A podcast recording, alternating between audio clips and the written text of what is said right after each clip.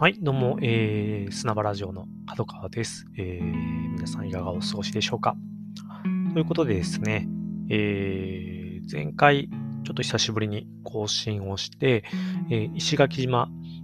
の少し思い出、えー、先日ですね、あの旅行で、旅行じゃない、ごめんなさい、えー出張です。半分旅行、半分出張みたいな気持ちだったので、ついつい旅行って言ってしまったんですけれども、はい、出張でですね、5泊6日、えー行ってきた、えー石垣島についてちょっと思い出というようなところで印象に残ったところのお話をさせていただいて、その中でですね、えー野底というところにあるですね、マーペーという山を最終日に登って、えーそれが本当になんていうんですかね、まあ、280メートルちょっとぐらいの、あの、本当、あの、山と言っていいのかっていうね、なんか、あの、本土にいるとそういう感覚になるんですけど、石垣島の中では確かに2番目に高い山みたいな形でですね、で、実際本当に、あの、ポコンとやっぱり、あの、出てるんですよ。で、本当あの、山の影としてもなんかすごくこう特徴的な形をしていてですね、あの、存在感のある山なんですけれども、えーそれを登ると、もう本当石垣島の風景が360度、もう本当パノラマで、えー見えて、あのー素晴らしいというですね、あのー話をちょっとさせていただきました。でですね、あのそうですね、あのそのマーペーという山が、なんでそのいう呼ばれ方？あの、正式名称はのそこ岳、えーなんですけれども、カタカナでマーペーと呼ばれているんですね、えー現地で。で、なぜそういう名前になったのかっていうところには、ちょっと悲しい伝説があるということで、えーそれについて、あのーガイドしてくれた、あの、大堀さんというですね、あの、ちょっと素晴らしく、なんか、そ面白い方だったんですけれども、えーから聞いた話をですね、ぜひ、ちょっと共有させてもらえたらなと思っています。はい。で、えーマーペーという話をする前に、ちょっとその石垣島が含まれる八重山諸島っていうものの話を少し、あのーしないとなというところなんですけれども、あの、行かれた方はわかるかと思うんですけど、石垣島っていうのは、まあ、沖縄本島、その那覇とかがあるですね、本島から、まあ、さらに400キロぐらい、えーずずずっとこう、えー南西にですね、行ったところでもうほぼすぐそこに台湾っていうような形のところの、えー島ですと。で、石垣島自体は、えーおそらく外周確か120キロぐらいの島なんですけれども、その周りに、えー竹富島とかですね、えー黒島とか、えーまあそういったような、あの、小さな島々がですね、あと小浜島とかですね、はい、あのー連なっているような形の、まあ、八重山諸島と言われる、えー島々を形成しているところです。で、これらがですね、あの、いわゆるサンゴ礁でどれもできた、ある意味では土台ができている島のような形でですね、で、えーまあ、石垣島のような大きな島は、いわゆるこう、勾配があってですね、あの、山がその中に形成されていて、そのマーペイのような山が形成されていて、まあ、川がある島なんですね。その山でこう水が蓄えられることによって川ができると。で一方で竹富島とかですね、黒島とか、この辺の島はですね、小さくて、もう山とかも何もないので、えー川がないんですよ。っていうような島になっていると。はい。で、えーその大堀さん曰くですね、あのー実は、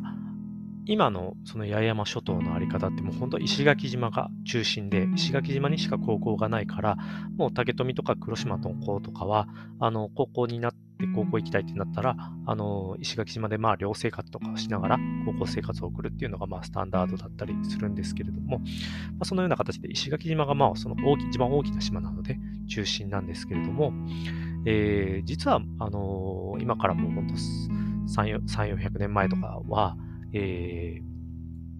この竹富島とかに、いわゆる政治の中心、その、があった時代があったと。で、まあ、八重山諸島の歴史とかを、まあ、紐解いていくと、まあ、時間かかりすぎちゃうんであれなんですけど、まあ、そういう、実は八重山っていうのは、その琉球王朝というものが、まあ、に対して、まあ、ある意味、兆候関係というかですね、そこに、まあ、ある種、従属するような関係の、まあ、政権ができていたんですけれども、その政権の中心は竹富島に実はあったと。その竹富島っていうのはですね、本当外周9キロとかの、本当小さなあの島で、今、住民で言うと多分300人とか、本当そういう、ちょっとした集落のようなぐらいの島なんですけれども、えー、そっちに実は中心があったと。で、まあ、いろんな理由がおそらくあるんですけれども、あのー、まあ、その、その前にですね、その石垣島で、そのちょっと反乱を起こしたあの人がいて、その関係でとかいろいろあったりはするんですけれども、あの一つ、その大堀さんがおっしゃってたのは、むしろ川があることによって、えー、石垣島はですね、川があることによってマラリアとかが結構、あの、こう流行ったりとかしちゃってですね、えー、むしろ川がない、えー、竹富の方がすごく、こう、やりやすいというか、ような側面もあったんじゃないかみたいなお話をされていました。うん、なるほどなっていう、なんかその感じなんですけれどもね。で、まあちょっとこれ若干脱線しちゃうんですけど、そういやなるほどってその時には思ったんですけど、帰ってきてからですね、でも川がないって水どうすんだろうって思ってですね、ちょっといろいろその、僕もあの、竹富とか八重山諸島の歴史をこう掘り下げていろんな文献とかも当たってみたらですね、どうやら、あの、やっぱり台風ですね。その、いわゆるま台風って、沖縄とか八重山とかにはものすごい規模感で来るので、あのすごい災害、もう災難として、最悪としてのイメージが強いんですけれども、あの、まあ、すごく過去の歴史、もういろんな記録とかをたどっていると、雨乞いの儀式とかもすごくされているっていうところでですね、やっぱり川がない土地っていうところで、えー、台風で得られるこの雨水っていうものを蓄えてですね、おそらく、あの、ちゃんとその生活を営んでいたことなんだろうというような、あの、ことが書かれていて、ああ、なるほどなと、あの、思ったわけなんですけれども、はい。まあ、そんなこんなでですね、あの、竹富とか、いわゆるその石垣が中心っていう、今の八重山間とは違うですね、実はその周辺の島々の方に結構中心があった時代があったよっていうところが前提となるんですけれども、あすいません。なんかね、前段が長くなっちゃって、もうなんか8分過ぎようとしていて、これ2回シリーズになるかなとか思ってるんですが、はい。で、えー、そんなこんなでですね、あのー、琉球の方、いわゆる那覇とかがあるあの本土、本島の方ですね、もうまあ、その、うん、今から4、500年前だったかな、とかっていうのは、まあ、あの、琉球史とか、あの、日本史専攻だった方とかは、あの、高校で日本史専攻だった方とかはちょっとだけやったかもしれないですけど、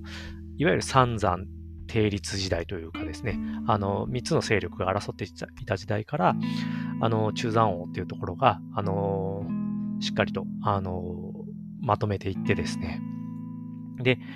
いわゆるこう、琉球王朝っていうのができていくっていうような形になっていくんですけれども、まあ、そこのですね、あのそことのまあ支配関係っていうのが明確になってきて、で、えー、まあそのある程度ですね、その、やっぱりすごく狭い竹富島っていうのを中心にしているんじゃなくて、えー、広いその石垣、広くてそのやっぱり川があって肥沃で、えー、いろんなまあ収穫もできる、その石垣っていうところにどんどん人を移住させてですね、あのー、そこからやっぱりその琉球王朝はしっかり年貢だとか、要は兆候をもっとするっていうことをあの、推進したくなってきたということでですね、移住政策が進められたということなんですね。まあ、い強制、まあ、移住政策というか、まあ、ほぼ強制移民ですね。はい。八重山諸島内ではあるんですけれども、まあ、そのような、あのー、話、歴史的事実から、このマーペイという、まあ、ある種名前に、の由来になる、あのー、悲しい伝説があの、語られていくことになるんですけれども、ずっとそれについてはすいません。あの、まもなく10分になろうとしているので、えー、次回とさせていただきます。はい。お願いします。ありがとうございました。